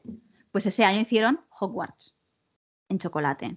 Con todos los muñecos, con todos los muñecos de goma de Hagrid y tal, y el búho que lo tengo por aquí, que mi madre me lo dio el otro día. Em, y mi tío fue y dijo, que mi tío es el padrino de mi, de mi hermano, y entró y dijo, quiero ese para mi, mi sobrino. Y, ese año tuvimos el castillo de Hogwarts. Claro, yo en ese momento no era fan ni nada. Luego me acuerdo también que a mi hermano, porque mi hermano es bastante más pequeño que yo, tiene ocho, años, ocho años más pequeño, le regalaron, eh, no sé si le regalaron o hizo el coleccionable del ajedrez. Ay, mítico. Del ajedrez de Harry Potter. Y yo no sé dónde está ese ajedrez. Y yo en la época, él tenía las cartas de uno de Harry Potter. Pero se, desengancharon y tal y las tiró a la basura, claro. O sea, yo en esa época, si verás, era como, no, esto es para mí, no sé qué. En la época era como, sí, me gustan los libros, tal, bien, pero ya está, ¿no? O sea, yo creo que a medida que me he ido haciendo más mayor, me, me va gustando más. Claro, es algo también no sé, es una forma de verlo curiosa. Es verdad que yo, aunque he estado con Harry, ya digo que he tenido como la época de, de me gusta, pero no hablo de ello mucho, lo dejo ahí un poco apartado, pero cuando lo abrazas y cuando lo haces como sin ningún complejo ni nada es cuando más lo disfrutas. Y es verdad que, digo, aunque yo llevo siendo fan tantos años, ha habido épocas en las que he estado más implicada y menos. Es decir, ya desde hace un tiempo ya la implicación es total, pero una cosa es, pues eso, leerte los libros, disfrutar de las pelis y tal, y otra cosa es ya empezar a buscar amigos frikis por foros, hacer quedadas, hacer cosplay, ir a eventos, o sea, y eso hace que la bola eh, se, se vuelva más grande. Porque cuando compartes una afición, sobre todo a mí me ha pasado, cuando compartes algo siempre se hace como mucho más especial y más grande, porque ya, ya no solamente son unos libros, unas películas, sino que es amistades, es mm, viajes, eventos. Es que yo cuando pienso en Harry Potter no solamente pienso en la historia en sí, sino pienso en, hoy el viaje que fuimos a Londres y fuimos a los estudios o fuimos a la localización de esta película o vimos esto que se menciona en el libro. O sea, es que al final son recuerdos de una vida. Es que es como, por eso cuando hablo de Harry Potter, cuando digo que es inseparable, no, no es que piense de que, o sea, que la gente lo piense, digo que voy con el libro todo el rato bajo el brazo. bueno, tatuajes sí, porque eso no se me quitan, pero, pero no es eso, es que es algo mucho más... Mm, especial, más vital, no sé. Es como que están. Yo, sí que los llevo a todas partes porque yo tengo los, los, los ebooks y los, ah. llevo, en el teléfono. Eh, pero sí, porque yo soy así, a veces pues me da. ¿Y cómo era eso? No sé qué, y lo busco. lo busco en el, en, el, en el libro. Pero eso que dices son amistades, es no solamente son los libros o los tatuajes o que si haces cosplay o no haces cosplay, no, si son, luego son las relaciones humanas, porque sí tienes en común que te gusta Harry Potter, pero luego yo cuando quedo con mis amigas a las que también les gusta Harry Potter, no nos pasamos la vida hablando de Harry Potter. O sea, aparece, o sea, mencionamos el tema a veces y muchas veces no. Y, pero ahí está la cuestión. De hecho, yo cuando fui al parque de Harry Potter aquí en Osaka, fui con un amigo mexicano que vive en Tokio que lo conocí cuando estuve estudiando aquí, ¿no? Y era como, Pablo, tenemos que ir. Vale, total, que nos fuimos para Osaka y como que yo a las 4 de la mañana ya estaba despierta y yo, oye, que aquí dicen que no van a abrir hasta las 10, pero tenemos que irnos ya. Bueno, vale, pues vamos. Y como él es friki, más friki o, más, o sea, es friki o más que yo, en general así de la vida, yo creo que es más friki que yo, pues ahí fuimos. Y a las 5 y media de la mañana ya estábamos sentados delante de la entrada de Universal. Y había gente, o sea, no fuimos los primeros, que es que eso es lo mejor, que no fuimos los primeros. Y, y ahí fuimos. Sí, sí, anda que no, que fue eso bonito. Tú que estás allí, o sea, en Japón hay bastantes fans de Harry Potter. Mucho. O sea, siempre me ha llamado mucho la atención, porque además de que había muchos programas cuando salían las películas, de promoción de las películas, de cosas exclusivas en Japón, que mm. esté el parque en Japón, que haya una tienda de Minalima en Japón. O sea, ¿has estado en la tienda? No sabía que estaba esa tienda. No? no? lo sabía, porque en septiembre, me enteré después, porque en septiembre finalmente, porque iba a venir en 2020, pero al final, por todo el tema del COVID, pues la trajeron el año pasado la, la, exposición de la Biblioteca Británica del mundo de la magia. Y pues yo la quería, yo quería ir a ver esa exposición y tal, y, fuimos, eh, que estaba en Kobe, Kobe, o sea, la hicieron en Tokio la hicieron en Kobe, pero a mí Kobe me queda más cerca. Y Kobe, o sea, tú pasas Osaka y Kobe está después de Osaka, ¿vale? Si vas en el coche. Entonces a la vuelta dijimos, ah, pues nos paramos en Osaka y comemos en Osaka y ya, pues vamos. Y yo me enteré después, porque la tienda de Minalima está en Osaka. Y yo me enteré después de que estaba la tienda, porque si no, pues hubiera, le hubiera dicho a mi novio, vamos, por ahí pasamos y vamos a ver a la tienda. No lo sabía. Pero bueno, otro día será.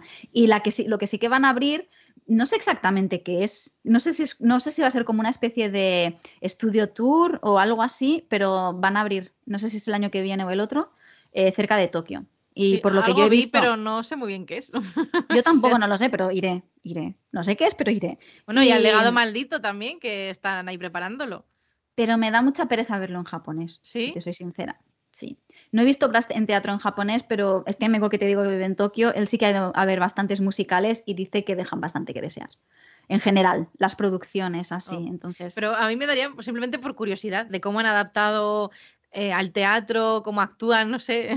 sí, de hecho, Fer y yo cuando hablamos de ir a Japón, incluso él me lo dijo, me dice, oye, vamos a ver la obra. Digo, a ver, en Japón, ¿eh? Es que es, dura bastante, no nos vamos a enterar de nada porque yo conozco palabras sueltas, pero no para entender. O sea, puedo entender porque has leído el libro y conoces lo que está pasando, pero estar tanto tiempo sin saber qué están diciendo realmente es un poco.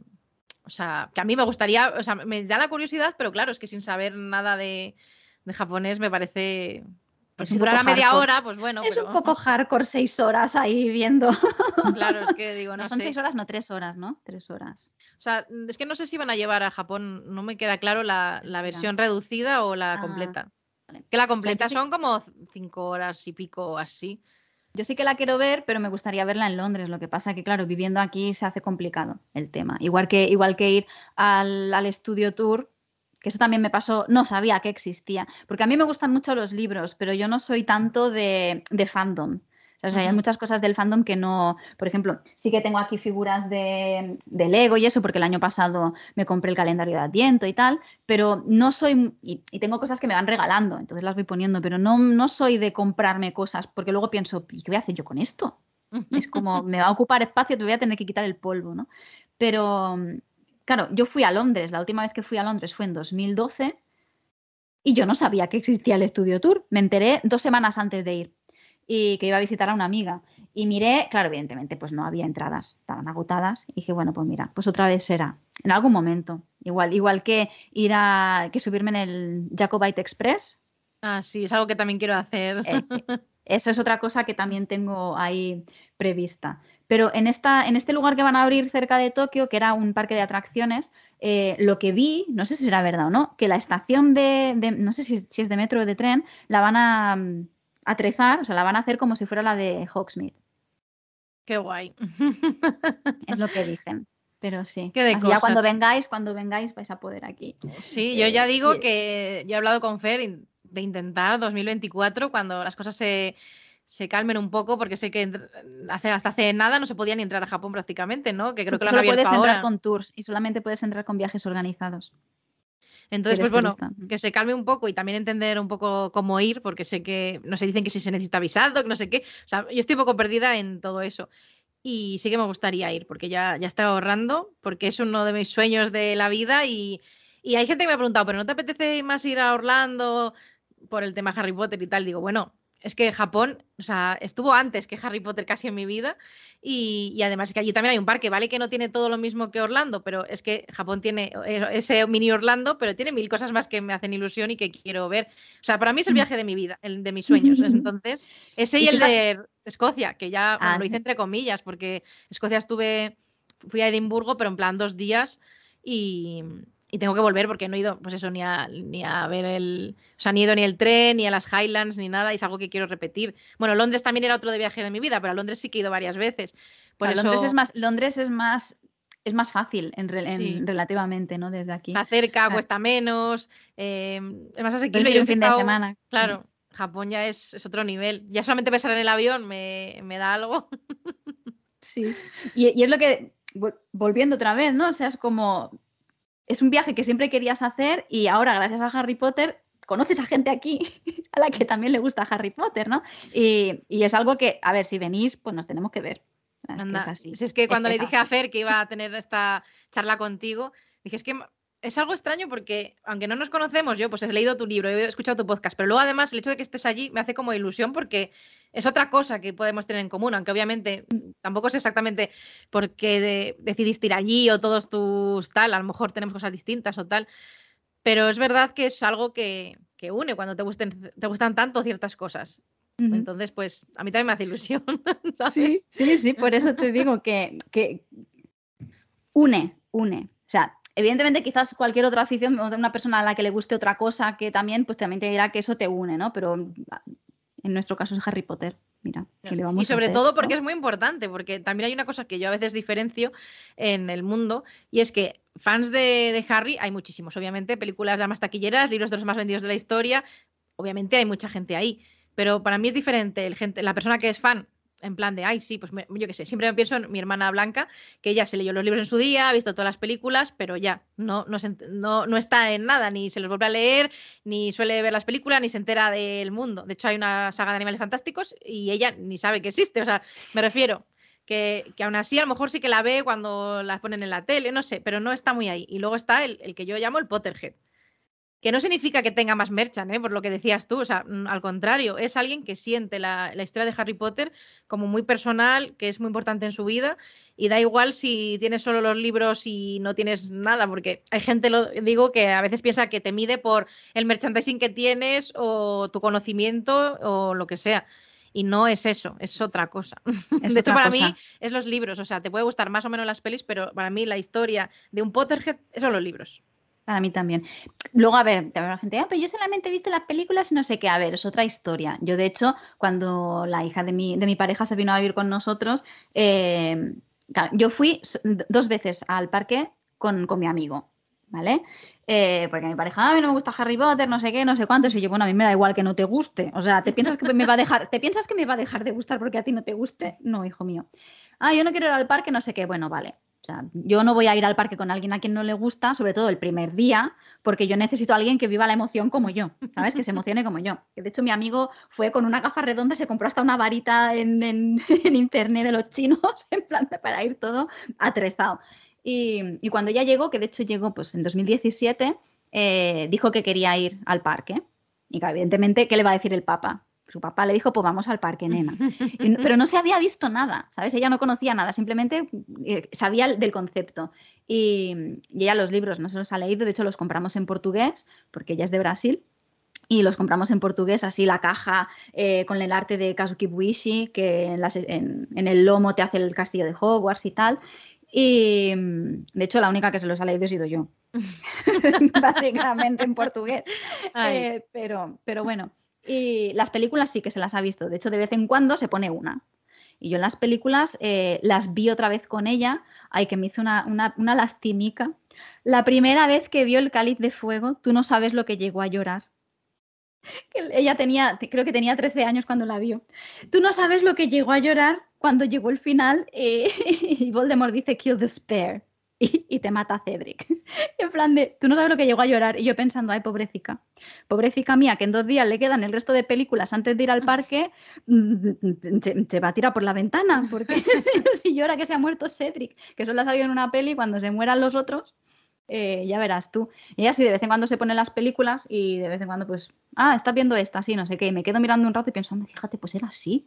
Pues sí, qué cosas, ¿no? Y, ya. La única que sí que me gusta ver a veces es la, la primera parte de las Reliquias de la Muerte. Empiezo la película llorando y termino la película llorando. O sea, no hay manera. Es que es imposible. Aunque digan, no, esta vez no voy a llorar. Imposible imposible. Sí, yo también lloro. yo, por ejemplo, las pelis las he visto muchísimas veces y a mí, o sea, me encantan, aunque obviamente critico muchas cosas siempre, porque que, me guste Harry Potter no significa que tenga que aceptar todo, pero al mismo tiempo también las valoro mucho y cuanto más he aprendido sobre ellas, he investigado y tal, más las valoro.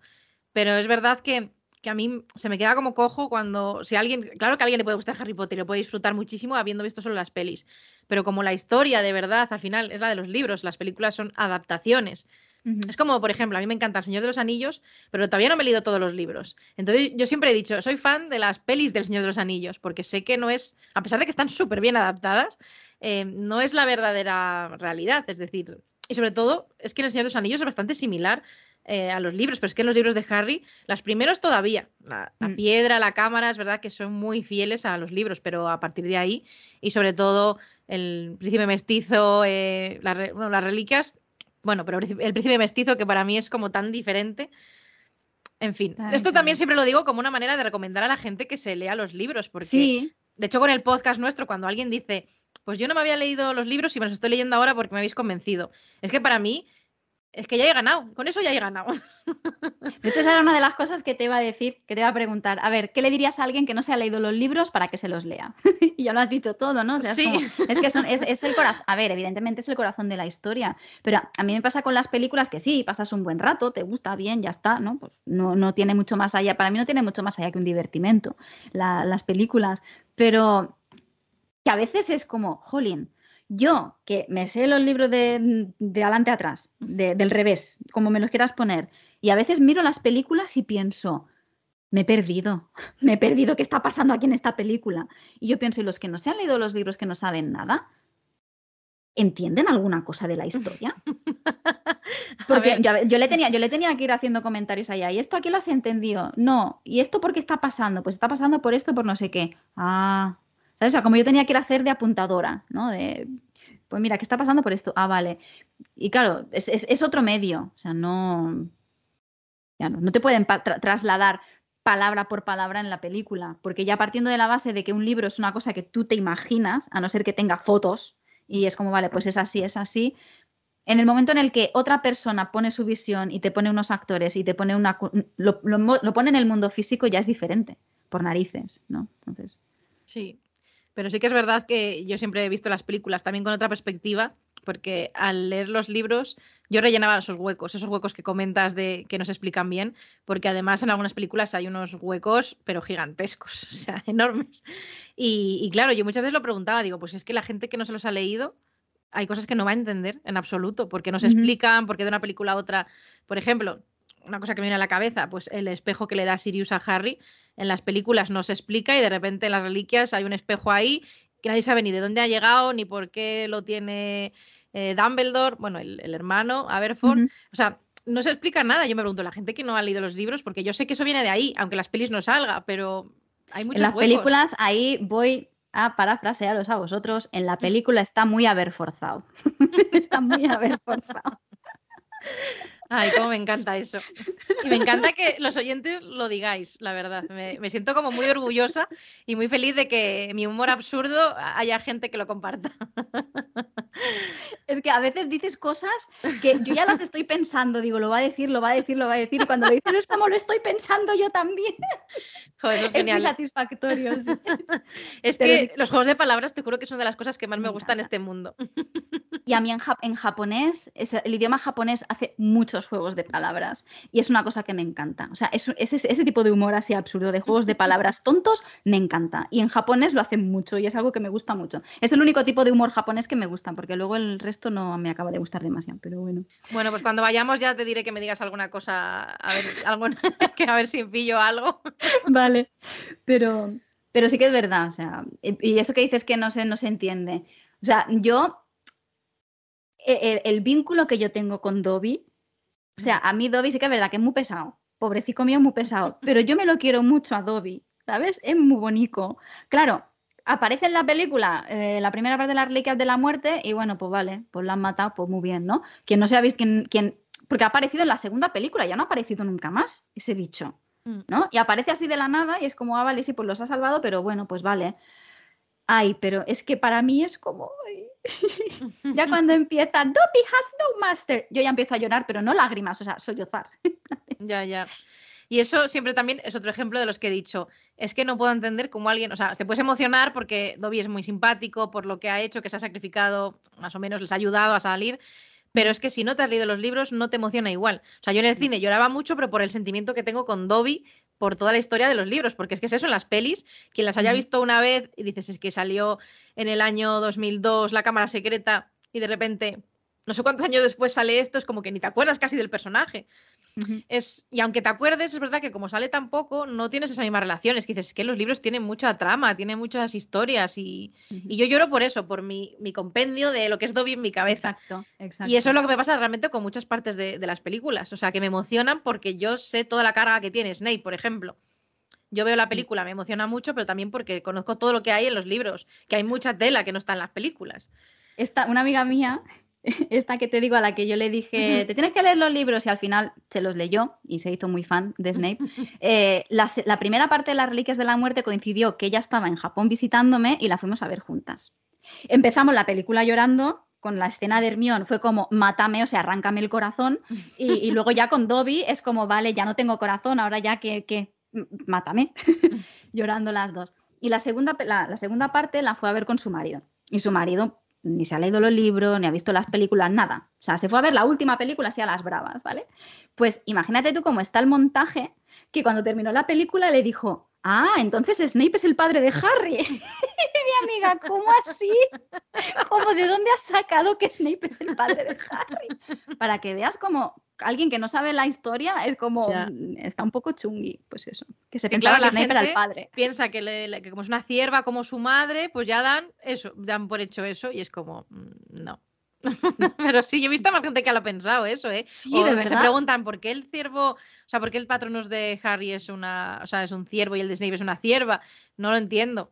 Mm, Eh, claro. Cuando te han explicado, o sea, yo creo que la, la peli más o menos sí que puede quedar claro, o sea, que él está enamorado de Lily y que le ha pedido que le que a Voldemort que no la mate, o sea, es que eso es tal cual una escena, pero la gente se piensa sus locuras Sí, su sí, cabeza. sí, que cuando, que cuando salió dijo, entonces, Snape es el padre de Harry, mi amiga se quedó como el meme del mono blanco que aparece así.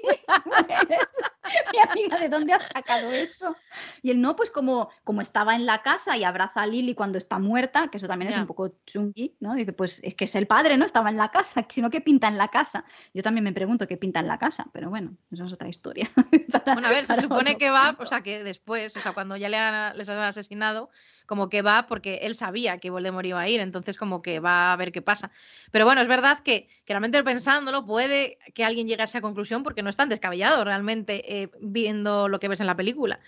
Pero claro, a mí, como persona que conoce la historia de los libros, se me hace como muy raro pensarlo, pero es verdad que quizás tenga cierto sentido. Hago comillas, aunque no me en la, veis. en la película, en la película puede tener su sentido, Claro. ¿no? pero sí que es verdad que las películas, a ver, están bien y tal, pero pero yo si no me hubiera leído los libros no hubiera seguido la historia. Del primero sí, porque yo el primero no me había leído el libro y el primero es como dices tú, o sea, es que es que básicamente página mm, está en el libro, o sea, en la película, ¿no? Pero pero bueno, pues bueno, así ya para que yo me estaría aquí hablando horas y horas y horas, pero bueno, ya para ir aquí, para ir aquí cerrando, a pesar de que ya se ha ido destilando así en la conversación y todo, para terminar, ¿qué representan los libros de Harry Potter para ti? Pues aquí te voy a dar una respuesta, aunque quizás pueda parecer un poco turbia, pero que una vez escribí sobre esta pregunta, y es que para mí son como un horrocrux indestructible. ¿Por qué? Porque parte de mi alma está en esos libros y es algo que jamás, jamás se va a romper. Que sí, los horrocruxes se pueden destruir con eh, veneno de basilisco, tal. No, aquí no existe eso. Búscate un basilisco, búscate un basilisco a ver si lo encuentran, majo. Va. y aún así descubre los siete, que para eso me tendrías que matar a mí, porque están dentro de mí. O sea, es algo, por eso digo que es un poco turbio por lo del Horrocrux, pero es que es así. O sea, es la manera más real de explicarlo, porque para mí son muy importantes a muchos niveles y, y, y así es. Sí, eh, suscribo al 100% lo que dices, porque sí, porque eso, viven, para mí también, para mí también viven en mí.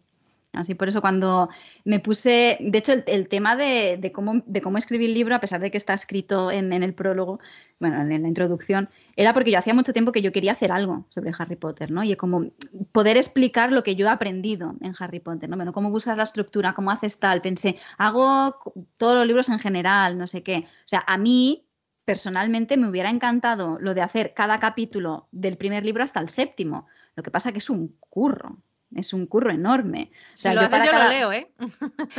si tengo una amiga que también me dijo, no, yo, yo quiero que lo hagas. Y yo, sí, claro, pero para yo poder hacer unos 40 minutos, 30 minutos de, programa, de, de, podcast, a mí me llevaba como unas 8 o 9 horas. Entre que me leía el capítulo, buscaba los ejemplos, luego buscaba eh, qué historia explico yo que tenga relación con este tema. Em, todo, ¿sabes? O sea, era un curro. Y de hecho, bueno, está inspirado en, un podcast, o sea, la, estructura un poco de explicar tu historia basada en un tema está, está inspirada en un podcast que, leen Harry Potter como si fuera un texto sagrado, que se, de hecho se llama Harry Potter and the Sacred Text. Em, y luego, bueno, pues vas poniendo de tu parte, ¿no? Es mucho curro. O sea, sí que es guay y sí que me gusta, pero es mucho curro. Y bueno, tú ya lo sabes también con las cuatro temporadas que lleváis del podcast y eso, y eso que os dividís el trabajo. Y, y, lleva horas, lleva muchas horas. Y o sea, nadie me, nadie me ha o sea, no me quejo porque nadie me pidió que hiciera esto, o sea, lo hago porque yo he querido hacerlo, ¿no? Pero claro, cuando dije haber hecho el primer libro, mm, el segundo libro, pues quizás lo haga algún día o quizás no, como me pille, ¿no? Pero bueno. Mm, yo te digo, te he dicho te leo porque pensando también si hacías un libro, es decir, leo, leo o escucho o lo que sea. Pero es verdad que aquí, y ahora me toca a mí hacerte un poco la pelota, me pareció súper guay porque cuando descubrí tu podcast, o sea, mira que es algo que digo muchas veces, que, mm, que yo hago contenido de Harry Potter, pero no consumo mucho contenido de Harry Potter de otras personas, por un lado, porque mi vida está muy saturada de Harry Potter, que me encanta, pero es verdad que a veces también necesito como otras cosas. Y porque cuando también te gusta tanto y sabes tanto, cuando a lo mejor alguien dice algo que se equivoca o cosas así, a mí me entra una rabia por dentro que me dan ganas de decirle que no, que a ver, todo, yo también me equivoco, ¿vale? Y todos nos equivocamos, pero hay gente cuando se equivocas ya a un nivel de decir que este personaje hizo una cosa y nunca hizo eso. O por ejemplo, no sé. Entonces, como que digo, bueno, pero en, tu caso, como era algo, mm, era muy diferente eh, le di una oportunidad y, es otra cosa, tampoco me engancho a muchos podcasts, a pesar de hacer podcast no escucho mucho podcast y me encantó porque además de que lo explicabas muy bien, entre que mezclabas con tus historias personales, también relacionado con Japón, que me parecía muy interesante, pero sobre todo el, ver una perspectiva de Harry Potter que a veces hay cosas que sí que podía haber pensado, pero otras no. O sea, mm, personajes que a lo mejor no me había planteado que pudieran significar esto o no sé, porque al final Harry tiene tantas cosas de, tantas formas de leer, tanto la narrativa como los personajes, como una eh, acción concreta, que me pareció súper interesante. Y, bueno, y por eso también me compré el libro, Gracias. Nada, pero es, la verdad. Yo soy totalmente sincera. Y de hecho, me encantaría que lo hicieras. Y ya te digo que a ver si la temporada que viene nos podemos coordinar y te vienes un día al programa. Porque creo que mis compañeros tienen que conocerte también. Y, y bueno, creo que puedes aportar mucho también a, nuestros oyentes. Que bueno, igualmente... Ah, que este, cuando lo saques ya lo compartiremos para que lo escuchen, pero...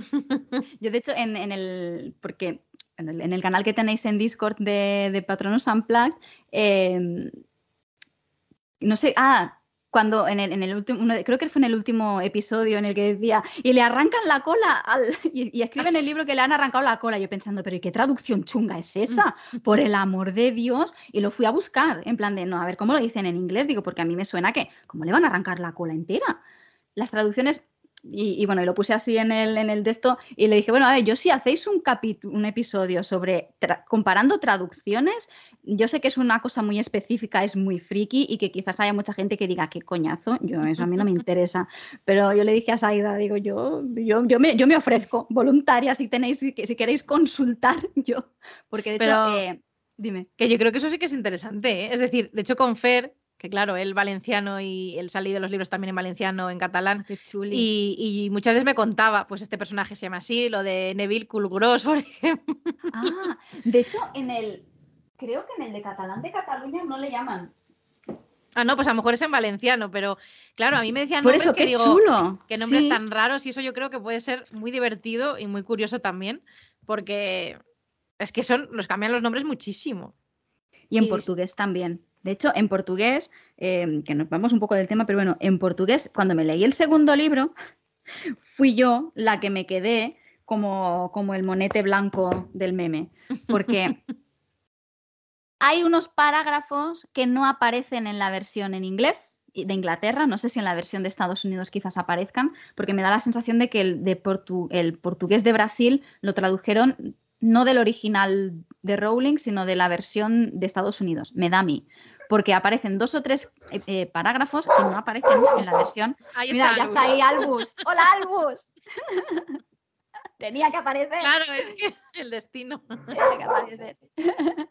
y cuando, cuando Malfoy, Lucius Malfoy, al final del libro va con, con Dobby a Hogwarts y dice, oh, Dumbledore, estás aquí, no sé qué, no sé cuántos. Hay unos parágrafos extras en los que se dice como que, que eh, eh, Dobby le está limpiando los zapatos o va con un trapo para limpiarle los zapatos o algo así. O sea, hay unos parágrafos que de hecho a mí me gustó, pero también me quedé un poco de, esto no está en mi libro, esto yo, ¿cómo puede ser que hayan pasado 20 años y yo nunca me hubiera enterado de esta parte, ¿no? Tiene más sentido porque te, te, pone en un contexto de ¿y por qué narices ha ido Dobby junto con Lucius? Porque es un poco de qué pinta Dobby con Lucius en el castillo. Y como que lo que dan a entender es que quizás Dobby le estaba limpiando los zapatos y Lucius hizo el. apareció, es que no sé cómo le dicen en, castellano, em, apareció. Se aparató, algo así. Se apareció, y, sí. Y, como quizás Dobby le estaba limpiando los zapatos, se apareció junto. ¿Vale? Y eso es lo que se da a entender en, el, en, el, en estos parágrafos que no aparecen. Pero claro, cuando yo me lo hice como, que me han cambiado el libro, ¿qué es esto?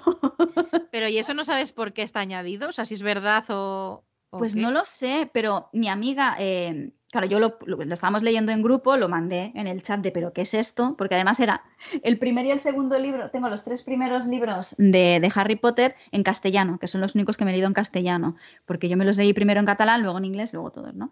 y, en castellano, a mí la traducción castellana es la que menos me gusta de todas, eh, y era como, pero mira, ¿cómo han traducido esto? Y mandando fotos. Y de hecho, una de, las, una de las del grupo tenía los libros, pero en la versión americana y en la versión americana sí que aparecían esos parágrafos. Es que ahora que se está diciendo esto, a mí me suena de haber escuchado como algún rumor en el pasado de si en alguna versión de Estados Unidos habían puesto alguna línea más, no sé por qué, no sé si porque a lo mejor por darle como un regalito al mercado estadounidense, pero sí que me suena haber oído eso alguna vez, lo único que nunca le he prestado como mucha atención y nunca pues en el segundo libro, en el segundo libro, en el momento en el que aparece Lucius, creo que son unos dos parágrafos, dos o tres parágrafos. A no ser que sea en, honor o en homenaje a algo relacionado con la historia de Estados Unidos, o es que no lo sé, pero me parece muy, muy curioso. O quizás el editor le diría, esto no tiene sentido, ¿por qué narices está apareciendo Dobby si no pinta nada? Y Rowling pues le escribió dos parágrafos para darle un sentido. No sé. Ya. Lo único que me viene, pero sí. Pero bueno, eso, que en el tema de, Sí, que el tema de si me llamáis o me para consultar, pues yo, aunque no aparezca en el podcast, yo doy mis yo, yo, doy, yo No, pero, pero sí que es verdad que hace justo, ya te digo, que hace poco se lo dije a Fer y creo que es un tema que a todos nos interesa, nos parece curioso. Y claro, para hacer eso, a mí me molaría invitar a gente también que conozca, porque al fin y al cabo yo no me he leído Harry Potter en otros idiomas. Entonces, esas cosas me, parecen muy, muy interesantes. Así que lo plantearé. Y, y, de hecho, con eso te iba a decir algo, pero ya no me acuerdo qué era. Sobre algo de la traducción. Ah, pero no japonés, quizás. Es que no sé. Bueno, no sé, si me viene ya te, diré. Pues bueno, y, ya sí, para, para despedirnos, eh, los que escuchen la entrevista y quieran saber, bueno, aparte de encontrarte en Patronus Unplugged, en el, en el documental de Proyecto Patronus con el libro de eh, Generación Potter, ¿dónde te pueden encontrar en las redes para hablar contigo? Pues a ver, yo tengo mis redes personales, en Twitter, Instagram, Beatriz M. Arranz, fácil encontrarme y si no también están las de Proyecto Patronus porque aunque nacieron con el documental y por eso se llaman así, es verdad que con, el pasar de los años pues se han convertido como en un lugar de encuentro para, para comunicar cosas relacionadas con el mundo mágico, creación de contenido de Harry Potter y pues vamos, así. Vale, pues yo también lo voy a poner en la descripción del, podcast, así donde te puedan encontrar, donde pueden encontrar el libro, el podcast, todo, el documental, todo. De hecho, yo también el documental me lo vi y me gustó mucho. y me gustó mucho. Bien. la verdad es que sí, la verdad es que sí. Pues nada, Beatriz, muchas gracias por pasar este ratito y, compartir pues eso que significa Harry Potter para ti y cómo, cómo, cómo forma parte de tu vida, igual que forma parte de la mía. Pues gracias a ti por esta entrevista, conversación tan interesante que la he disfrutado un montón y me ha encantado también conocerte más. A mí también, eso no es lo que decía al principio, que me sentía un poco fangirl, así de ¡guay! Voy a conocer a Bea. Pues ahora ya, ya te he visto la cara, así en, persona entre comillas, en persona entre comillas, porque había visto fotos tuyas, pero ahora ya como que en directo, ¿no? Pues muchas gracias, Bea. A ti y nada, a seguir creyendo en la magia. Como digo yo en el final del podcast de Expecto Patronum, no dejes que los muggles te depriman. Muy buena frase. Muy buena.